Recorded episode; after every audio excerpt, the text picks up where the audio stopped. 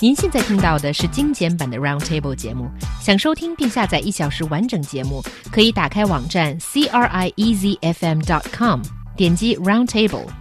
Podcast 用户可以搜索圆桌会议。44 year old pregnant woman in Wuhan, Hubei province, has aborted her unborn child after her teenage daughter threatened to commit suicide. 四十四岁的肖女士如愿怀上二胎，但十三岁的女儿百般不愿意，相继以逃学、离家出走、跳楼相威胁。在女儿尝试用刀片割手腕之后，怀孕十三周零五天的肖女士不得不到医院终止了妊娠。So did something really go wrong in this case? Well, first of all, for a 13 year old um, person to threaten her parents that she might kill herself, she might do all kinds of horrible things to herself just so her parents wouldn't have another baby. Is just sort of uh, uh, unable for us to imagine to um, for for most of us, I think. But um, of course, I've seen that a lot of us have been very quick to jump to conclusion to say how spoiled she is, uh, because according to the information that is online, that she is from a family that's pretty well off, and she's been the only child, and her parents have been um, cuddling her a lot and maybe spoiling her rotten. But I think maybe we need to know more about what this happened to this girl to come up with such outrageous response because it is abnormal. Yeah, I mean it is abnormal, but I don't know. I mean, like my first response was that that like when I first heard this story, I thought that there must be something like psychologically wrong, and I was actually very concerned about this this girl's mental health. But I think I'm being pers- persuaded to the other side here a little bit. Um, I'm just thinking of the movie uh, Willy Wonka and the Chocolate Factory, mm. if, if, mm. you're familiar. Yep. There was one um, one character named uh, Veruca Salt, um, and well, I mean, pretty much all of the all the uh, the kids in that story, besides uh, besides Charlie, uh, were amazingly spoiled children. Uh, mm. Veruca Salt was especially especially cruel and and nasty. Um, but I, I think that you know it is possible, in fact, now that I think of it, to create an environment where, from the very beginning, no matter what the child does, he or she always gets what she wants. And when she doesn't, or he or she doesn't get what she wants, they escalate uh, until they do get get what they want. Um, and so I think that there, I mean, we're looking at this case. There are a few different um, few different possibilities. There is one, you know, the uh, the spoiled hypothesis that she was just amazingly spoiled. There was a problem with the way that her parents raised her, and thus, you, although an extreme example does say something about um, Chinese society. There is another hypothesis, um, which I, am not really sure of anymore, is that she could be, in fact, the victim of abuse, um, and she may be suffering from PTSD. But but it, but the details of this case are so unclear that it's really difficult for me to even in my own mind, uh, continue to support that conclusion. Um, because my, I thought that her mother found scars on her arm when in fact they were just cuts. And so the thing is with with scarring. So if, if these were scars on on her arms, and it's not, and I'm still not clear if it were scars or just or just cuts.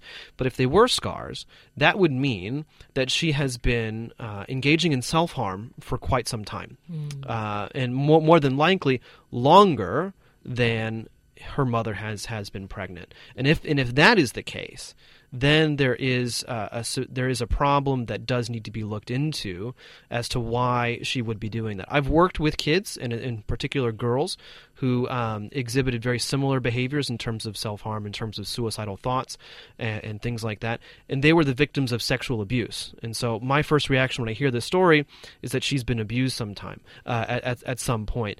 Uh, I mean, threatening suicide, um, you know, uh, cutting herself, and things like that, self harm.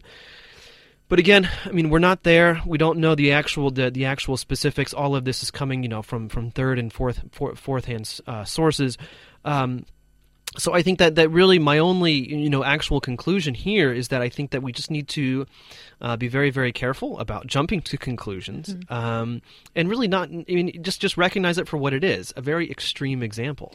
Right. I think you make some really good points here, John. But actually, our little chat right before the show, John, you've successfully convinced me that there's more than just um, uh, more than just be spoiling a child or you know what's gone wrong with the education in Chinese families, because um, I've actually um, surveyed some of my friends who have siblings, and this includes Chinese people and foreigners as well, and most of them actually said that when they were and when their parents broke out the news to them that they're having another child, a younger one, most of them didn't feel happy at all. and some of them cried and um, made some threats, but nothing as outrageous But also- as saying that you and actually performing harming yourself, that kind of action. Right, but also that one of the examples you gave was from a nine-year-old boy. When he was nine years old, he you know he threatened to to do something if you know uh, to his younger sibling. But at nine years old, you don't really recognize the the seriousness uh, of saying something like that. At thirteen years old.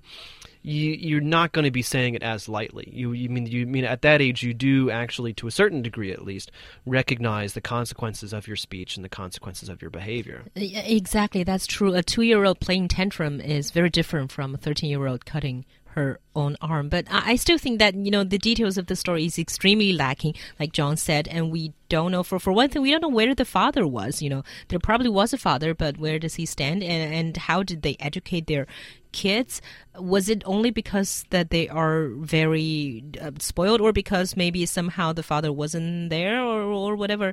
You know, we we needed more to reach a conclusion in the Right. story, but also. Um, it is not, as He Yang says, unusual that when hearing about the news that their parents are having a second kid, then the first child find it extremely hard to uh, come it, to terms with it it. cuts it cuts both ways. I mean, you know, when I was told that when I was six years old, and six years old is fairly old to be to be uh, to be expecting another another child. When I was told, you know, my parents, um, I guess my mother realized she was pregnant, and she then she instead of telling me, she asked me, John, what do you think? I was like, yeah, yeah, definitely, cool, sounds great. I remember saying that, and then as I grew up and I realized what that meant, I was like, oh god, this is horrible. Uh, and my daughter actually went through something very very similar. She's going through that right now. Six six years old, she was told, you know, she was asked, what do you think about having uh, having another uh, uh, kid in the house? And she's like, yeah, it sounds like fun. But now she's realizing that actually it's not all that fun and can can be a, a real pain in the ass. So I think that, like I said, I mean, it cuts both ways. You're going to see people, and I bet you it's like flipping a coin. It's going to be about 50-50, where some people are going to say, well, no, when I was a kid, I didn't want to have a sibling, and some are going to say, well, when I was a kid, I did want to have a sibling. So I mean, it just it, And, and I think increasingly this is going to be a situation that a lot of Chinese families are going to be facing because there are some families that are eligible and are going to have a second baby. And that is a huge change in Chinese culture, I suppose, because we, my generation grew up um, just accepting that everybody in the class is the single child. And I think um, so with that kind so of men- weird. w- well, that's just normal for us. No, I And- know, but for me that's weird. I mean, like, know, I- I'm I just, try- I'm just trying to put like stick myself into that that that perspective and that way of thinking. Like like you know, not even the possibility that someone has an older brother or younger sister or, or Yeah, something that's not like a that. question being asked. It's just weird. That's and one of our my classmates in middle school, she had a twin brother, and we were like, "Whoa, she has a brother! Wow, that is news." so special. Yeah, yeah, in Beijing. So I think, um, you know, in the future, this is the kind of thing that a lot of families are going to be facing. So it's actually quite important for people to come up with a plan to get your first child adjusted. On board. Yeah, because because it is really well, important, right? Well, I think that this is this is going to be one of the the bigger challenges, um, especially as as the age. I mean. As the age gap in, increases, I mean, like let's say that your your first child is 18 and you're about to have another kid. I mean, wow, you must have been really young when you had that first one. But I mean, that type of age gap, it's not going to be a problem, right? Mm-hmm. Because they're basically an adult uh, at that point. They're mature And- in thinking. Yeah, and also, I mean, in, in even you know a little bit younger, maybe like 10 years old or, or something like that. That's probably that's probably an okay time as well, uh, because they are now becoming an adult, uh, and so they're not going to be as um, as uh, as prone to throwing fits and, and, and things like that, and, and making lots of unreasonable demands. Uh, they are beginning to learn how to rationalize and understand cause and effect and, and, and things like that. Or another um, possible idea may be to have the second child right after you had the first child. So uh, I think Well, the that's- that- research say ideal. that uh, right ideal. around a year and a half time. Yeah. So when your first child is only a year and a half, she or he doesn't know Right. the, the pros and cons of having a second child. Well, there, there is that, but the problem here is is that um, I mean, especially in this case, I mean, we see um, you know that that a specific age gap where around thirteen, uh, probably you know spoiled to death. Um, very very young. I mean, I think this is going to be this is going to be a problem for more and more uh, parents if they do decide to have a second child. Um, because I know people who, um, one of my good friends, his his first son from his first marriage is 16. His his youngest son now from the second marriage, so his son's um, half brother is five, and so there's there's a pretty big age gap there. But his 16 year old is a really really nice, really really nice guy, um, very polite, um, just just a very very calm 16 year old in general. And I have to wonder if that's kind of in part due to how he was raised, and so there's not really all that much of a problem between him and his and his younger brother, at least not that I've seen. Um, and so I I, th- I I have to wonder if, if part of the problem is going to be how you raise that, that first child and seeing the way that some parents have, have, have let their, their kids go nuts. I really I, I think that in, in many cases it is going to be a recipe for disaster. And that's sort of the thing we see here in this very outrageous story. And again, I think the the mom has given to the uh, the first child's I don't even know how to describe it, but you know, terminating her pregnancy for her first child, I think I, God knows what's going to happen next because I think the parents are showing repeatedly that they're surrendering to their child's irresponsible, irrational Well, I think it- behavior. I think it's interesting. I just want to look at one comment here uh, Mm. online. Uh, one one commentator says that such intense abnormal behavior at this young age may very well grow up and get involved in drugs, prostitution, murder, arson, and things like that. Other morally degenerate behavior. I think that they do have a point. However, they go on to say, "I truly believe proper upbringing, so along the lines of filial sons come from the rods, good disciples come from strict teachers." I don't. Well, that's not the way to, to go about it because if you give her if you give her the rod,